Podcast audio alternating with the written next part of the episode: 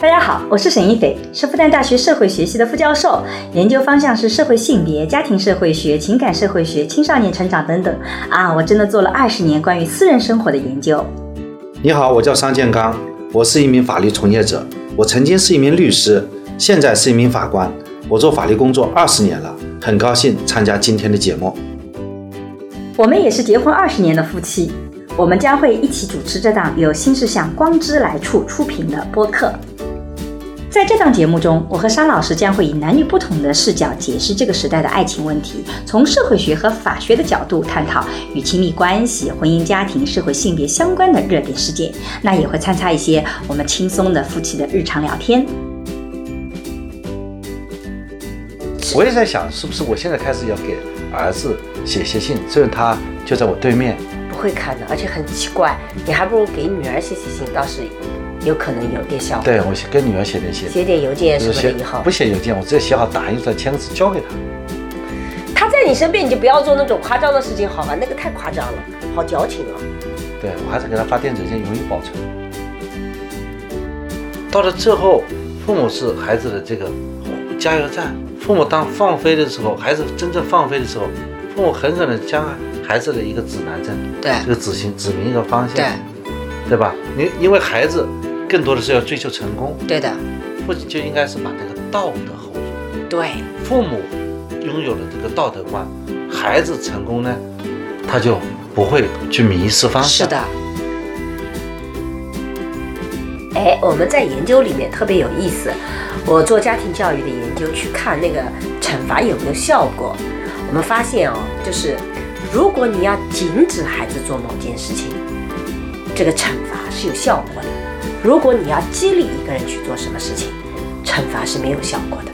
就你要让一个人去做什么，他只是被迫去做，但他也不见得做得好。大家好，我是沈一斐，我叫商建刚。啊，我们今天想聊什么呢？我们今天特别想聊桑老师前一阵子看了一本特别认真的书，对他感受也很大。哦，尤其是在最近这个。好像家庭教育的话题也很重的时候，我觉得重新拿出这本书来聊一聊，还挺有意思的。所以桑老师先介绍一下吧，为什么你最近啊会看这本书，然后为什么对这本书感觉这么深刻？啊，我最近在读傅雷家书，就是傅雷写给他儿子傅聪的信。嗯，他是傅雷四十六岁的时候，他儿子二十六二十岁的时候，他们相差二十六岁。嗯，那么在跨度十三年。嗯，呃，这封。这些信呢，是傅雷单方面写给傅聪的。嗯，这里没看到傅聪给傅雷的回信。嗯，应该说看这个，实际上是因为这些回信应该是都流失掉了，因为这些书是傅聪后来整理的嘛，傅聪拿出来的嘛。对，是傅聪。傅傅傅雷手上的那些，傅雷写给傅聪的信在傅聪手上。对，收信人手上。对，收信人呢？傅聪写给傅雷的信。已经全部已流失掉了，就就没有了。呃，傅雷呢，在这十三年，包括他的最后一封信，就是傅雷先生过世前三个月写的信。应该说，呃，这个年龄和我现在年龄相仿的，嗯，所以读起来特别有感触啊。嗯，我也在想，是不是我现在开始要给儿子写些信，虽然他就在我对面，我给他写些书面的信给他看，他会不会看呢？不会看的，而且很奇怪，你还不如给女儿写写信，倒是有可能有点效果。对我跟女儿写点信，写点邮件什么的以后。不写邮件，我直接写好打印出来，签个字交给他。他在你身边，你就不要做那种夸张的事情，好吧？那个太夸张了，好矫情啊。对我还是给他发电子邮件，容易保存。等到他出去读书的时候，你再给他，你每天都能见到他，你发什么电子邮件呢？真是的，太矫情了。哎，也有很多人评价傅雷这本书很矫情，哎。傅雷，你不觉得吗？说傅雷给傅聪写信矫情，这是不对的。为什么？因为当时的环境之下，傅雷不知道傅聪的状况。嗯。因为傅雷从小对傅聪要求比较严格。嗯。傅聪也是很听话的孩子。嗯。所以呢，他要把他对傅雷，呃，傅雷对傅聪的一些要求要讲告诉他。嗯。包括那时候傅聪还没有谈恋爱。嗯。后来傅聪结婚，怎么样的？呃，学习怎么样过家庭生活，怎么样人际交往，啊，包括他对艺术的一些看法，把有些谱子啊，他都抄好，写信给他寄过去，帮助傅聪学习。嗯，啊，到了后来呢，傅聪这个能力越来越强以后，更多是傅雷对傅聪的一种依赖，嗯。他变成傅聪的朋友，啊、傅雷变成，啊，傅聪变成傅雷的朋友了，嗯。他要跟他去探讨对艺术的看法、感受。最后呢，就是傅聪是傅雷的精神的寄托嗯。啊，是这么一个一个东西。其实我我也跟着你一起看了《傅雷家书》，但是我看的时候，其实我觉得是一个非常奇怪的一个感觉啊，因为之前也稍微了解了一些傅雷。其实傅雷他并不是一个，就是在傅聪小的时候，他并不是一个这种慈父的形象，他是个严父。很严厉的父亲呢很严厉，的父亲，他自己在这个书里面，我记得就是他其实是有愧疚心理的，对的。就，小的时候就觉得对孩子特别的严格，呃，实际上他在傅雷在写给傅聪的信里面是有对儿子的呃愧疚之心的，他写了。对，这个包括他，其实你会发现他在很小的时候，他就规定孩子怎么说话、怎么行动、吃什么、做什么都不能有所任何的逾越啊。比如说，他在这个书里，即使傅聪到了二十岁出去，他还在关照他说，如果你要去用餐具、西餐餐具，你应该怎么做，对不对？然后在小的时候，你会发现他会经常会去惩，如果傅聪做的不好，他会惩罚他只吃白饭，不吃不许吃菜。然后如果孩子学习语文，他只准他使用这个铅笔、蘸水钢笔和毛笔，不允许当时小学生很流行的自来水金笔。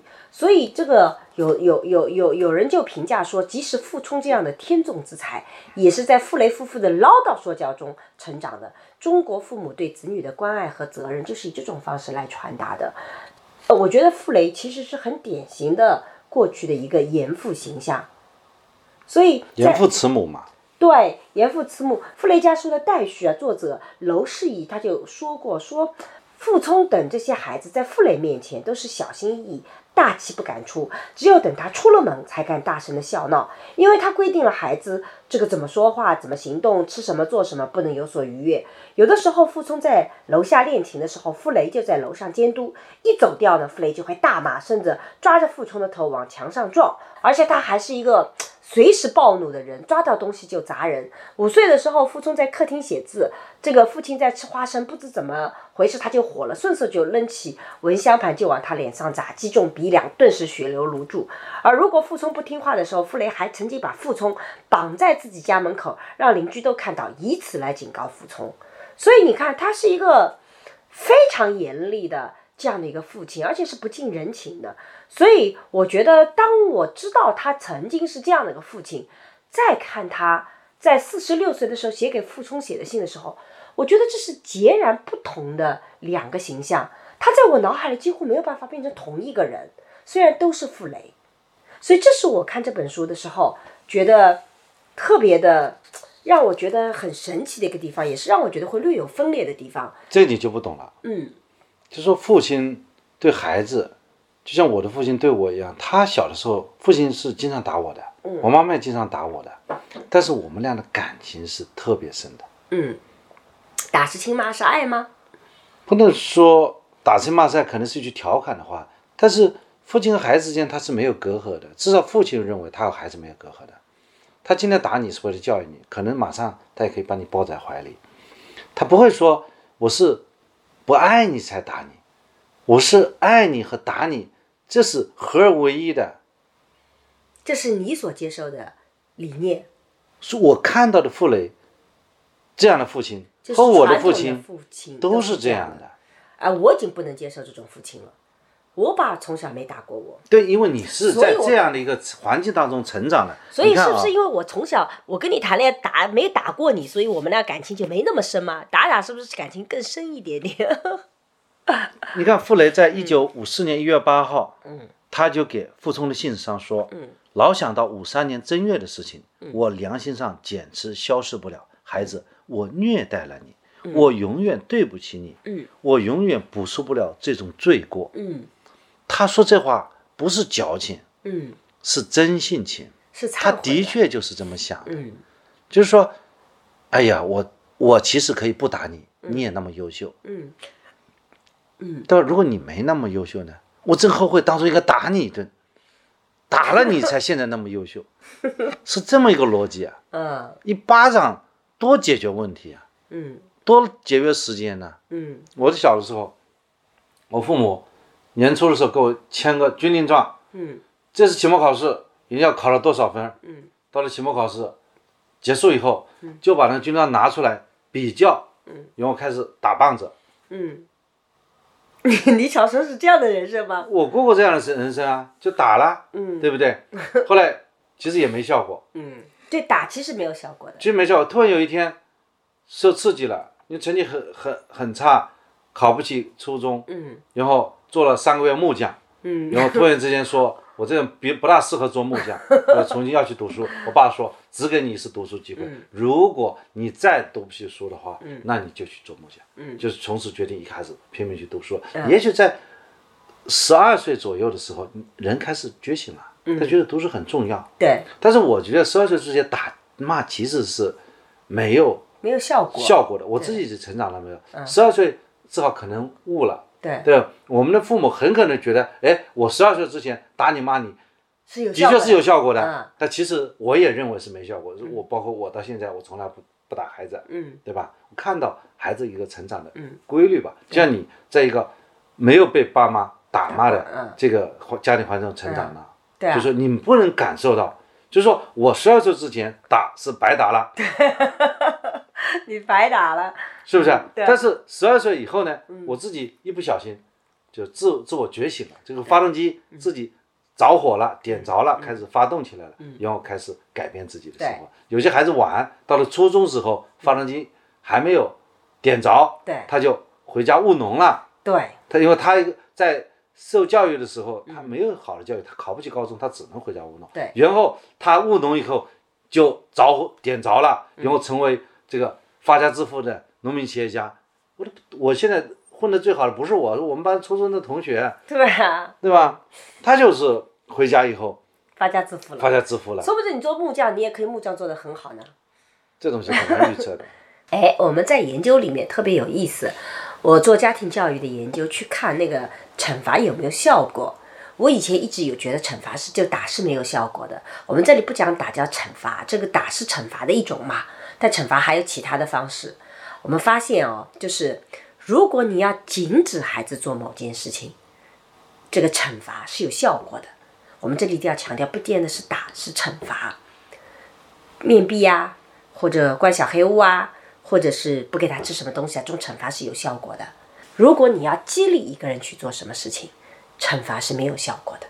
就你要让一个人去做什么，你说我打你一顿，不会因为他打了他就去爱上做这个事情，他想去做这个事情，他只是被迫去做，但他也不见得做得好。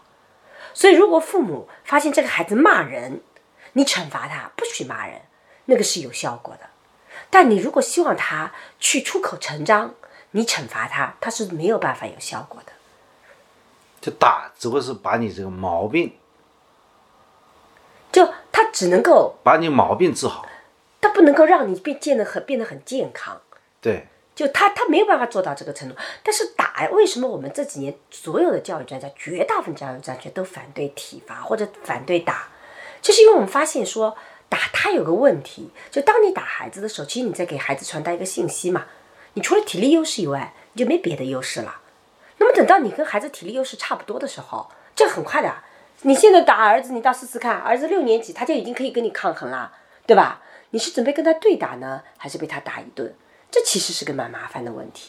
你讲的这个规律我特别认同啊，就是说你打骂孩子呢，只能让他去不做一些事情，对你没办法要求他去做这个事情，事情因为他会出工不出力，对他跟你窝工，对他跟你消极抵抗，对他一定是要报复你，对就是说你让我好好学习，打我一顿好好学习，对不起，我就不好好学习，对你看怎么办？我就坐在那里，对我就不学，你你不能把知识往脑子里塞吧？对啊，这个时候打骂是没有用的。对的，打骂之后，他反而你必须要去点燃他，去激发他，对把他那个发动机给点着，对他自己往前跑。对的。所以在家庭教育里面，其实惩罚和奖励是都要的，就是那种激励都要的。只是呢，大家要知道用在哪里。我觉得我在看傅雷家书的时候，我觉得包括看他后面的，我就觉得非常有意思。我发现傅雷是一个奖励和惩罚都并重的一个爸爸，就是他四十六岁的那个爸爸。以前的那个爸爸，我们只看到了别人的待遇，他没有那么详细的资料，对吧？那小时候那个，那么我一直觉得父母之爱是可以有不同的。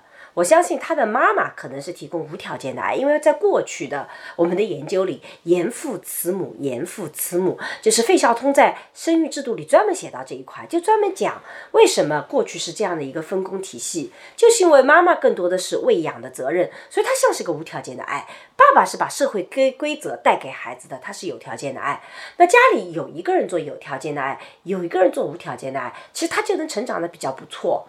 所以我就从这个角度讲，我觉得哎，他们其实是还是很好的一种妥协。所以我当时看的时候，我就觉得说，哎，是不是是因为这个这个他的妈妈会做得很好，只是我们现在没有太多的这方面的一个呃概念。但是我比较感动的是，回到你刚刚特别感兴趣的傅雷家书，就是到他四十六岁的时候，我发现他的这个亲子关系就完全变化了。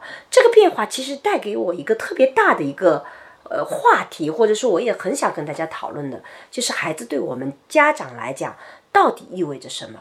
你会发现到他四十六岁的时候再写，首先他不是孩子需要他了，是他需要孩子，对不对？对，这里有那么一段了，嗯在一九五四年一月十九号，嗯傅雷说：“自问一生，嗯对朋友、对社会，嗯没有做什么对不起的事，嗯就是在家里对你和妈妈做了不少亏良心的事。嗯，我想就指的是在傅聪小的时候，他打骂过他，对。他讲是亏良心的，亏良心啊！对，可怜过了四十五岁，父亲才真正觉醒啊！我四十五岁，我觉得我要读这本书，因为他也激发了我的父亲呢。嗯。就是我就觉得孩子成长要遵循他的规律，对。就是说他现在顽皮那是正常的，嗯，但我打骂他，只能让他做不做的事情，对但无法让他爱上学习，对，对吧？就你的各种的批评和那个，他没有办法让他傅雷说：“跟着你痛苦的童年一起过去的，是我不懂做爸爸艺术的壮年。嗯幸亏你得天独厚，任凭如何打击都摧毁不了你，嗯因而减少了我一部分罪过。嗯他这里说说，其实我是摧毁你，嗯我当时打你是摧毁你，只不过你天资聪颖，你没有被摧毁。是的。换句话说，他并不认为他当时打骂是对的，是的，他觉醒了，他反思了。对，所以说，这是这本书对很多父亲的价值，对。就是说，你不见得一定要等到像傅雷一样到四十六岁才开始觉醒嘛。嗯。你很可能在三十岁的时候，二十七岁做父亲的时候，看这本傅雷家书嗯。就要觉醒嘛，对的。就少走傅雷先生的那个弯路嘛。对的。傅雷作为一个成功的翻译家，嗯对吧？这样的一个成功的父亲，嗯他教育孩子的，可以给我们现在的父亲很多的启示。对就是说，你小时候打骂孩子，嗯他并不是正确的。是的虽然普天下的传统父亲都打骂孩子，嗯对但是傅雷给我们留下一份宝贵的财富。他说打骂是不对的，对的是不是可以得出这样一个解读？是的，所以我们在这里也讲到说，其实，呃，刚刚也提到说，其实一个孩子成功与否跟教育方式它没有相关性嘛。所以，但是呢，我觉得、呃、后面的我看到就是一个转折。你看啊，你就是说，后面你会发现，孩子对父亲来讲意味着什么？其实早期是我们孩子依赖父母、依恋父母，慢慢就变成了父母依恋孩子。你记得吧？这里面他有几段话。我也可以分享几段啊。嗯一九五五年四月三号，嗯，他说，傅雷说，我坐不住了，嗯，腰里疼痛难忍，嗯只希望你来一封长信来安慰安慰我。嗯。父亲等于在求儿子啊，嗯。你给我写封信吧，嗯，说明这个傅傅雷多么依赖傅聪啊。对的，在五五年的时候，到六零年八月五号，嗯。他的信上说：“我素来对生死看得极淡，只是鞠躬尽瘁，活一天就做一天工作，到有一天死神来见我放下笔杆的时候才休息，因为他是搞翻译工作的嘛，对的，他就呃要这要他去工作，他有翻译才有稿费嘛，对的，才有收入嘛，嗯。也就是说，到六年龄之后，他这个有一点慢慢萌生去意了。嗯，我自己看到他一九五五年的时候，他就说早上收到你的来信，而且是多么可喜的消息，孩子，我们如果在会场一定会禁不住涕泪直流啊，就觉得啊，这重新讲讲过啊，他说。早预算，一九五五年的时候，他就说早预算，新年中必可接到你的信，我们都把当做等待什么礼物一般等待着。果然，昨天收到你的来信，而且是多么可喜的消息，然后他就特别特别的兴奋。然后一九五五年的时候，就是他又中间又因为有一封长信遗失掉了，所以他们心神不安半个月，都是邮局害的，因为他们一直没接到信。所以我看到这些的时候，我就想了，你看傅雷是一个很成功的翻译家。他也很忙碌的，但是在他的人生里面接到孩子的信是如此的重要，是让他觉得哇，又很欣喜，接不到信就心神不安的。所以你会发现，为什么我们会有孩子，我们会那个，其实这个是变成你到中老中年以后，你人生里非常重要的依恋和寄托。就别的东西都不像他那样子给你带来如此强烈的情感。我觉得我在这里面是看到了这种。依恋的情感的一个倒转。小的时候，我们还父母对孩子很好啊，孩子很高兴。到了老年的时候，你会发现我们的快乐很多时候就来自于父孩子带给我们这些东西。当然，现在也有很多人说不婚不育保平安，你就没有孩子，你也没有这个期望。嗯，当然是可以，但是我觉得人生这样是不是也就平淡了一点？我看这本书呢，就特别有感触，因为我也经常忘记给父亲打电话，我也知道。每次我给爸爸妈妈打电话，他们都很开心，他很喜悦。他说：“啊，是啊，你终于打电话过来了。”嗯。但是父母他都是这样说：“啊，你今天怎么会打电话来呢？”嗯。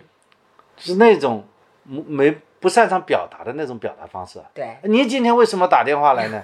其实他是非常需要我去打电话。对的。我也我也慢慢理解了。嗯。我刚开始年轻的时候，我不是特别理解，我觉得我给你打个电话，并不是我想你啊。我觉得你会想我呀，所以我就给你打个电话了。你就说你今天为什么要打个电话来呢？到了我四十五岁的时候，慢慢理解父母了。他说，其实他是非常委婉的，就不善表达的这样一种方式。他，但是他非常非常开心。嗯。同样的，像那个孩子，你比如在美国读书，对吧？嗯。我们就是一天到晚的想跟他。打打电话，通通电话，他对我们是不理不睬的，啊，也没人家也没有不理不睬，人家自己很忙碌，对，他也是定期跟你沟通的，只是我们对他的需要远远超过他对我们的需要，他觉得隔个三五天，隔个一个礼拜跟你沟通一下嘛，可以啦，我们是希望每天都能够沟通一下，所以我们要控制自己的这种依恋。对，所以说傅雷先生对傅聪来讲，他尤其说是对孩子的。控制，嗯不是说是他是对孩子的依恋，嗯，是的。那时候他到了四十五岁的时候，他是这样。当然了，如果孩子在特别小的时候，嗯，他的确表现的是一种控制，因为孩子在他身边，他觉得能够啊百分百的控制到他的孩子的时候，他实施的是控制。后来他是后悔的。对，而而且我觉得在傅雷家书里，其实我看到了很多。让我很感动的点，第一个呢，就是说，傅雷其实把自己的孩子跟他在那一刻是看得非常非常平等的。他有很多向孩子求助的，就比如说在艺术上面，而跟孩子讲说，你要分享给我们这个你的想法。所以我觉得啊，这里这一段啊，嗯，啊，都原汁原味的。好，一九六零年十一月二十六号，嗯，我要傅雷说给傅聪的信，嗯，亲爱的孩子。知道你忙也不怪你，嗯，可是有些艺术问题要你自己谈不可，嗯，你不谈，你我在精神上、艺术上的沟通就要中断，嗯，而在我这个孤独的环境中，嗯，更要感到孤独，嗯，除了你，没有人再和我交换音乐方面的意见，嗯，而我一天天的衰老，嗯，还是想吹吹外面的风啊，嗯，你小时候我指指导了你，到了今日。你也不能坐视爸爸在艺术的某个部门中落后。对，所以你知道，我读到这一段的时候，我也觉得特别感动，因为我觉得这就提到了孩子的第二个作用，就是我为什么觉得有的时候孩子会让我经常很感动。我觉得他是带着我前进的人，后育时代是吧？对后育时代，那我自己在跟女儿、跟儿子处的时候，我就发现，他们经常这个世界跟我截然不同。他带着我走到他们的世界里面去，他们带着我走到了一个这个我其实如果没有孩子，其实我没有办法往前走到那。包括我们有一个告诉我怎么去欣赏弹幕，为什么会包括我做追星研究，其实都是因为。女儿才带着我进去的，所以我就觉得啊，就孩子对一个我们来讲，他的第二个意义就是说，他其实让你认识这个新的时代，否则的话，你其实没有那个机会更切实的走进这个新时代。傅雷有一段说的更加明白这句话，在一九五四年一月三十号，嗯，我高兴的是，我又多了一个朋友，嗯，儿子变朋友，嗯，世界上有什么事情？可以和这种幸福相比的，对，尽管将来你我之间离多别少，嗯，但我精神上至少是温暖的，不孤独的。你不知使我对人生增了几分深刻的体验，嗯，我从你的相处的过程中学会了忍耐，嗯，学到了说话的技巧，嗯，学到了把感情升华，嗯，是的。所以，其实这个是我觉得傅雷和他的傅聪之间到了这个年龄特别平等的一个关系。所以，在这个过程中间，我觉得傅聪是重新改变对爸爸的这种想法，去跟他去探讨，在艺术面前他们是平等的。所以，我觉得傅雷在写这个家书的时候，一直有两条线，我一直看到两条线，就是每一次讨论艺术，他们就特别平等。对。但是讨论日常事务，傅雷就变成了爸爸，他会教育孩子。你看，你刚刚读的那些都是关于艺术方面的。只要谈到艺术，傅雷自己对傅聪的态度一下就变得非常平等。我向你请教，我来讲我的想法，但我觉得你的可能也是对的。但是，一谈到私人生活，他就变了。比如说，书里面也有关于他们谈恋爱的，对不对？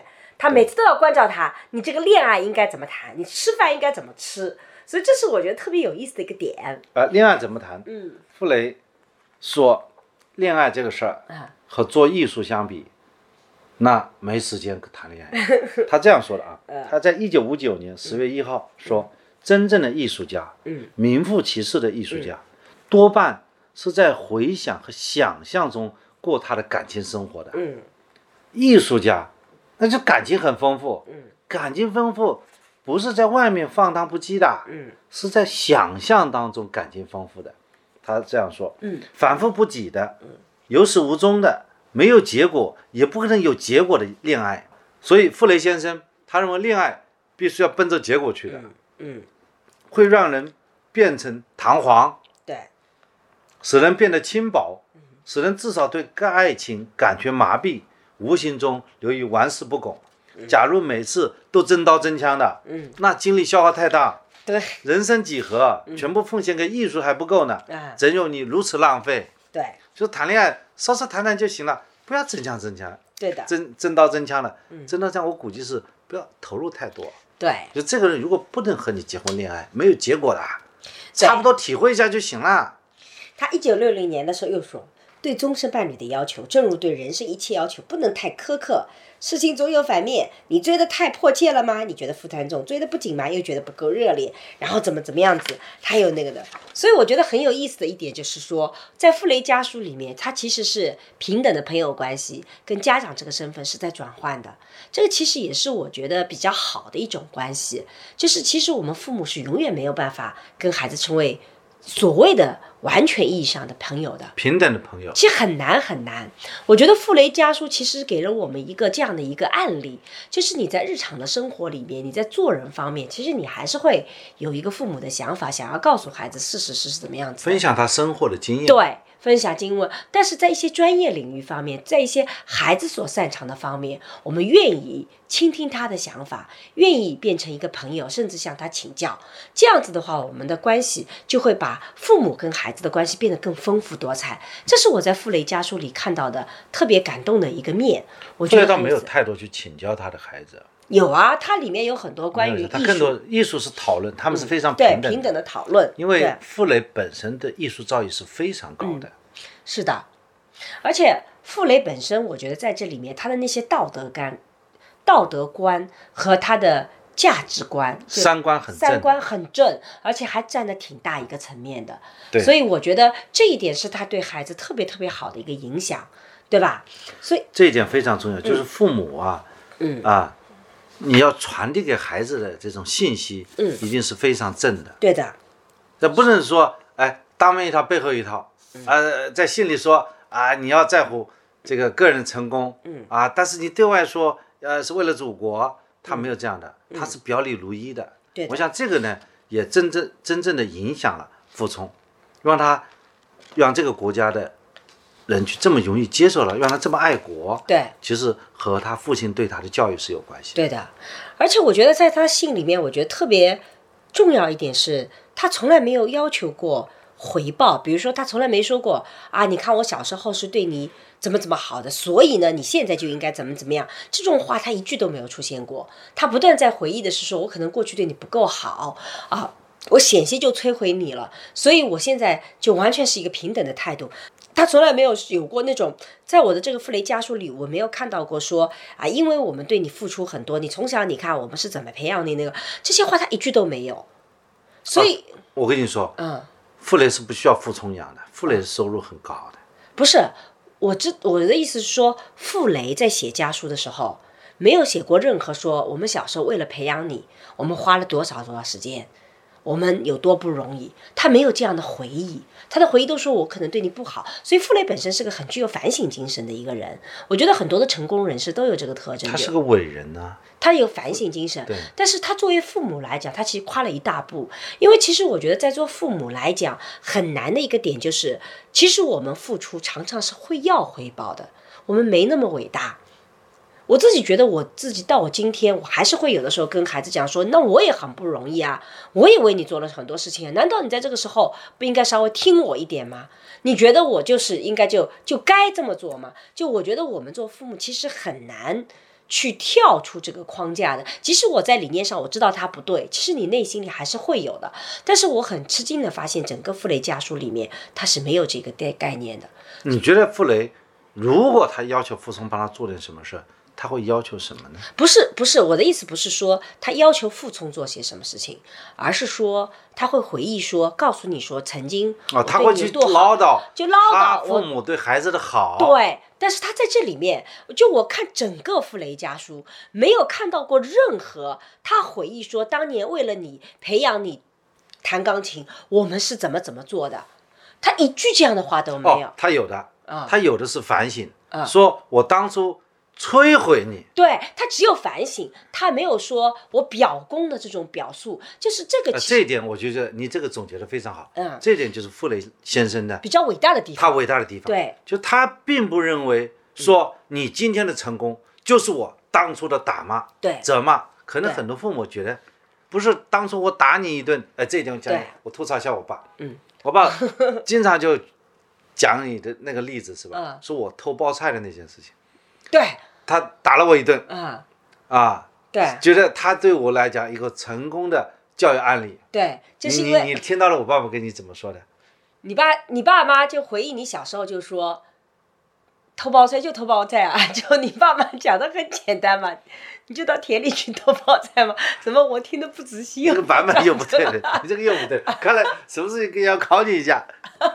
啊，要记笔记。记笔记这个事情是这样的，我这个事情为什么印象深刻呢？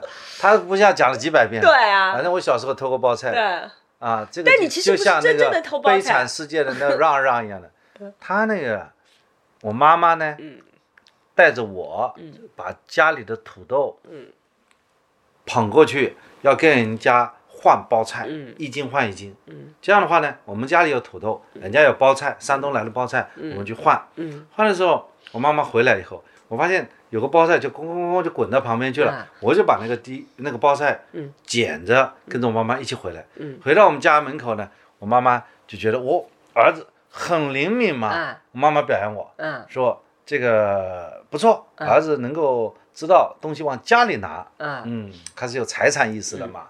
嗯。这时候我爸爸知道了，嗯。爸爸说这是偷，嗯。你必须给我送回去。所以爸爸呢就拎就要我抱着那个菠菜，他包菜啊，嗯。他就像个警察一样，就一溜溜走回去，让我亲手把包菜交给那个人，嗯。说我做错了。啊，啊，让他再把我带回来。嗯，他觉得这是做了一次警示教育，对，非常好，非非常成功。而且他每次都讲这个故事，对对对对的啊。。他就是我现在为什么老实那么诚实，就是因为当初有一次耻辱教育，对，但实际上这两者一点关系都没有。但是我觉得还是很紧张的。他这个事情天天跟我讲啊，嗯，所以其实你会发现，我们经常会把孩子的很多的成功归结为我们父母是做了多么努力的事情。其实，但是你是真的没用吗？我觉得还是挺吓唬我的。你像以后我考试吧，嗯我都坐第一排，嗯，第一个，嗯，对我要证明我不会抄袭别人我我不是。说他没有用。我觉觉得有可能是有用的，而且我们日常教育就是这么教育的。一个孩子到最后成为一个诚实的人，就靠我们父母平时去这么教育，平时去做典范。不说他没有用，而是说做父母很难去这个就是抵抗自己的虚荣心，说你这么成功是因为我对你做了什么什么什么事情。我这里想强调的说，不是说傅聪做的这些戏没有意义，我也不说你爸爸批评你就不对或者没有价值，他有价值，但有多少的价值咱们也不知道，对不对？我只是想这里强调的是说，傅雷他能够就是跳出这个框架，这是他特别不容易的地方，对，你知道吧？这是他伟大之处，这是他伟大能够之处超越一般人。对，超越一般父母，这你这样讲出来，我还真的点题了，对吧？真的不错。我觉得我们很容易去去去告诉孩子说，你今天有这样成就，不就是因为当初我做了什么什么什么吗？就像你爸爸做的，你今天很诚信，是因为我那个。当然不是说他做的不对，他对的，哎，我而且很可能也是那个反省精神。嗯，我觉得女儿她做这么好，跟我一点关系都没有。我倒没觉得我帮他做了些什么。那至少你基因遗传的很好啊，长相遗传的很好啊，对吧？我觉得女儿还是很像你的。哎，我们稍微总结一下，稍微捋一捋再往下对讲。，我觉得还傅雷的自我反省精神，对傅雷认为打骂孩子是没有是不对的，对的不是没有用，啊是不对的。对的。呃我觉得他还有一个点也是特别好的，在整个傅雷家书里面，他没有做任何的攀比，他里面没有提到过说我今天遇到谁谁家张家长李。家短的，对他们家孩子，哦哟，真的很优秀，或怎么怎么样，他会提醒他，你可能要去拜访下谁啊，谁的那个可能对你有有过帮助的，你要去感谢。但他从来没有说过说啊，我看到谁家的孩子，哇，他们家孩子怎么怎么好，或者他说，哎呀，我真的觉得你的孩子特别好，你看别人家的孩子怎么怎么不好，对吧？这些攀比他都没有。是不是他们家的确是不需要去攀比，因为他的孩子那么优秀。不，有的人你会知你知道吧？他会说我们家孩子很优秀，他会去攀比别人不好的，也会有的，来衬托自己的好。但是傅雷本身是没有的，所以在家庭教育里，其实那个攀比啊，有的时候对孩子是很有压力的。即使是你说别的孩子不好，其实那个孩子也会有压力。所以我觉得傅雷为什么我们觉得傅雷家书他是个教育的集大成者，就是他他好在哪里？明明他也是控制型的，明明他也很严，甚至我们有各种故事发现他根本就不是我们现代意义上的所谓的理想的爸爸。为什么傅雷家书本身却成为一个育儿的一个非常好的一个文本呢？就是因为你会发现他到了四十六岁，他在做这个跟孩子沟通的时候，他跳出了很多父母要犯的这些误区，我觉得他都那个跳出来了。这一点是他特别厉害的地方。所以我们刚刚讲到，你看他也有教导你应该怎么做人，应该怎么做。他分享自己的经验，他不说我现在跟你在一起了啊，你很厉害，我就完全跟你平等了，我就不教育你了。他时时刻刻有做父亲的这样一个角色，我是要告诉你怎么做的。我希望影响你。对你吃饭，它里面也讲到了吃饭，对不对？有有这一段吗，对吧？你就说他也教你要怎么做，他没有忘记一个父亲应该的角色。我是要教你怎么做人，我是要教你有什么礼仪的。但是他在你专业方面，他又非常平等的来跟你分享。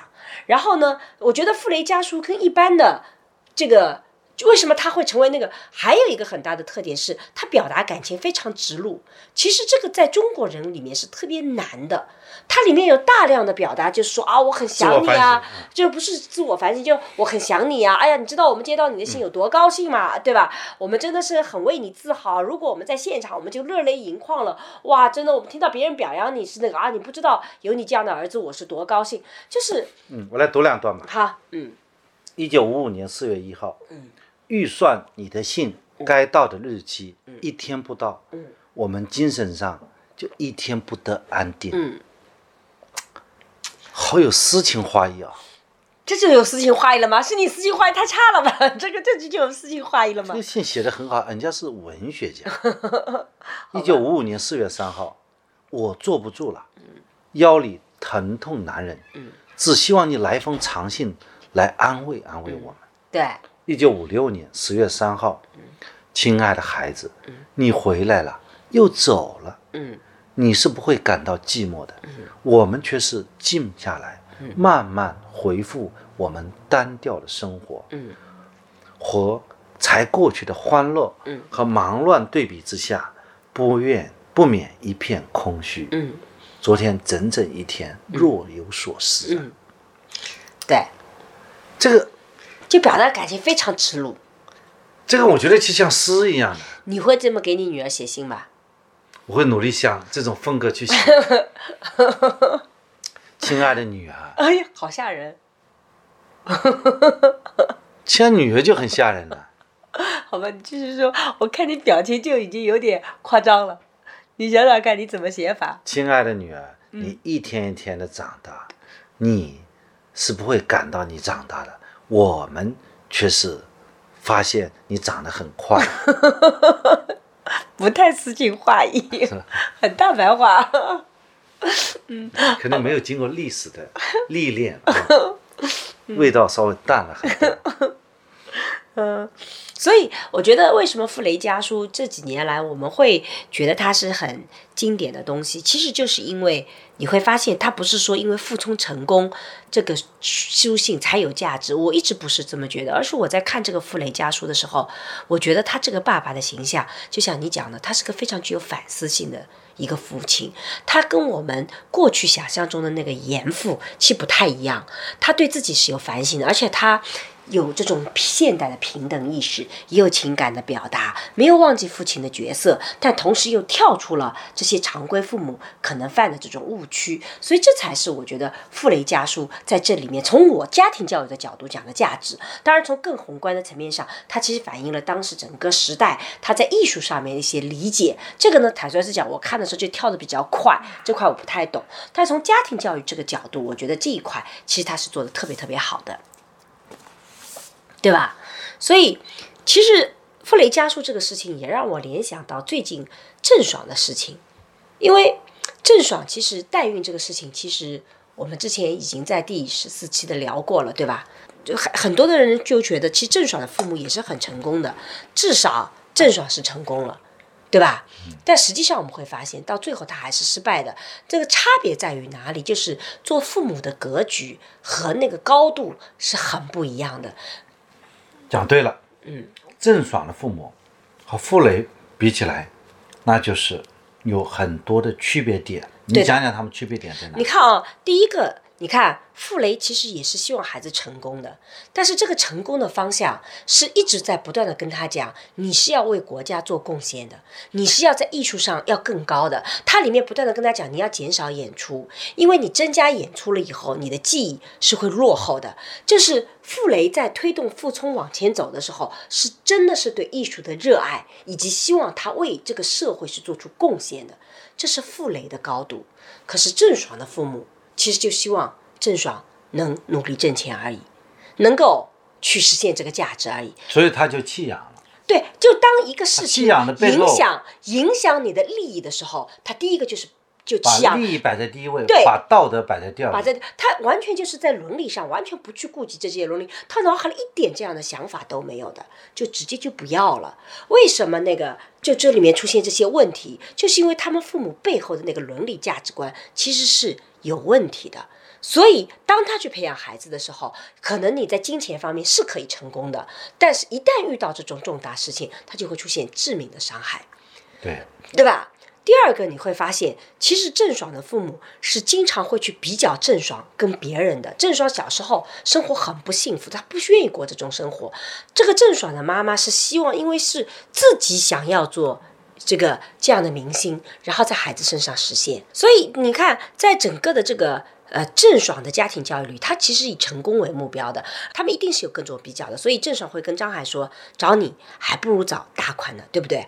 而这个母亲对郑爽的要求是你一直要很红，所以你看他一直有比较，没有说你是为艺术本身，你为自己喜欢的事情你要去精进，这个是两个截然不同的高度。所以郑爽成为一个流量明星，对，而且他演技也不行而不是个艺术家，而且他就很难长久，因为你在长久的成功里，你会发现你短期的急功近利的成功，很多时候是一些。意外的因素，或者你真是训练是能达到的，但一个人能长久的成功，所有在这个任何一个圈子里，包括娱乐圈，你会发现，像刘德华能够长红，一定是他的三观一定是正的，一定是一直比较努力的，否则你就只能昙花一现。所以在这个过程中间，我们经常讲，其实孩子是没有所谓什么起跑线这一说的，但你的父母其实就是孩子是否能在马拉松最后冲到终点的那个后备力量。就你是不是能成为他的加油站？你是不是能成为他的换胎的地方？其实你的家长是特别重要的。所以在这个过程中，你会发现世俗的这些成功的意识，其实到最后会导致他可能跑不远，没有办法一直跑到尽头去。我觉得这一点是比较傅雷，他也很严格，也是孩子也成功，但是这两者之间比较本质的不同的地方，是是，嗯这个很赞同。对吧？你严格的要求自己，嗯也是很严格的要求孩子，对但是你传递的是一种正确的价值观。对那么你对孩子的影响，就是孩子会把你当成他成长的榜样，对的，成为一个对社会有用的人，对最后也是对自己有益的人，对的，对吧？这样的话是，就是不矛盾，利国利民。对的，那么如果说你对孩子要求很严格，嗯但是你的目的是一种没有正确的价值观，是的，这个时候孩子一方面不认可你，他会觉得你也不正嘛，你需要去看心理医生嘛，对啊不对？你是想要自己，红嘛？你自己那个，你就是为了你自己的目的嘛？另外呢，他自己呢也没办法正确的面对自己，对最后呢，就是说他 hold 不住这些东西，是的。他 hold 不住他所拥有的那些流量，hold 不住那些财富，对的，所以在这个过程中间，你会，我们其实谈到这里，不是说傅雷和郑爽的父母有什么可比性，我们觉得他两者完全不可比。但是从某种意义上讲，其实我们在这里是可以看到父母的这种高度，父母的意识对孩子的这种深远的影响，也尤其是你最终的目标是什么，其实是决定孩子能否跑得远很重要的一个点。哎，今天到讲到这里呢，你又把这个高度往上爬了一下，嗯，就是说，父母刚开始可能是对孩子严格要求，嗯，到了最后，父母是孩子的这个加油站，对。最后呢是父母当放飞的时候，孩子真正放飞的时候，父母很可能将孩子的一个指南针，对。这个指行指明一个方向，对。对吧？你因为孩子更多的是要追求成功，对的，服从要成功，年轻的时候总是比较成功，容易去都是要追抓群的求成功。目标的，但是父亲就应该是把那个道德 hold 住，对。父母拥有了拥有了这个道德观，孩子成功呢，他就不会去迷失方向。是，的，因为毕竟到了中年，你再看世界，跟你年轻的时候是不一样的，你更了解长久的、长远的发展。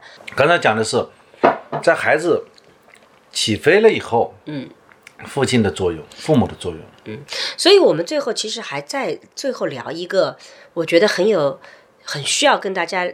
嗯，最后其实再讲哦，这个傅雷其实是个父亲的角色，所以我觉得在傅聪的生命里面，其实父母的角色其实扮得很不一样的。他们家应该是比较传统的，就父亲会扮演那个给你教导的，给你一些子社会规则的一个东西。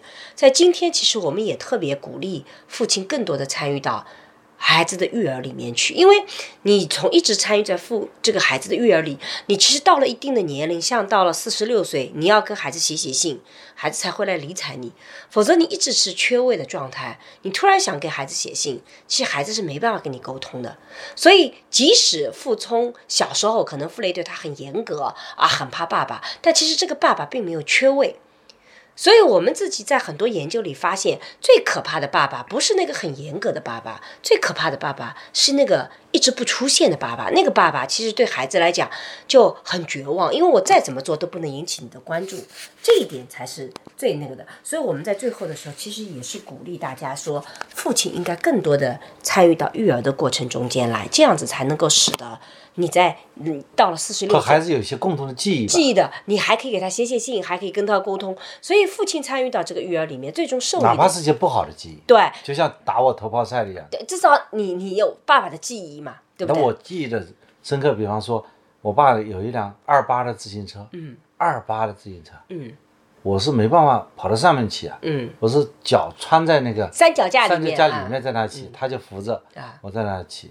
我觉得这个场景可能是和我爸的那个小时候记忆当中，有些比较温馨的一些场景吧。对啊，因为你不知道你会给孩子留下哪些记忆。对，所以我觉得那些记忆其实是在漫长的岁月里面，就所谓的链接，其实是依靠这些记忆去串起来的，不是说你就是他父亲，你就是就是父亲了，他就最能建立长那个情的爱就是陪伴嘛。对，而那个陪伴其实更好的是希望你带有这种更远大理想的。其实父母才应该是具有远大理想的，孩子其实并不一定要有，但父母我们到了这个年龄才应该是具有远大理想的人。我觉得，哎，我觉得吧，结合我自己这些嗯这几年陪儿子的一个经历啊，嗯，我感觉，对吧？如果说你在陪伴的过程当中，嗯。给他一点点的目标，甚至给一点点强制，嗯，他是当场能够完成的，嗯，他会有一种成就感，对的，也不见得是个一定是他没觉得嗯，这个事情不好的。对，啊。就像前段时间，他这个跟我一块去走路，儿子是吧？对吧？走了他很累，嗯，最后他走到了，他回来还写了一封日记，对。说这个有一点强制，最后他做到了，他有成就感。嗯，但是说，如果说你不去陪伴他，你只是给他定了一个目标，对然后他完不成了，你再去责怪他，这样的话，使得双方又没有链接，对关系会越来越差对，他也形成不了记忆。对我觉得你要帮他制定目标，然后陪伴他完成，对然后他也完成了，这个时候是一个比较好的循环。对的，是的。啊，而且这样子的话，你到他年纪大的时候，他其实跟你有很多回忆，他就跟你聊得起来。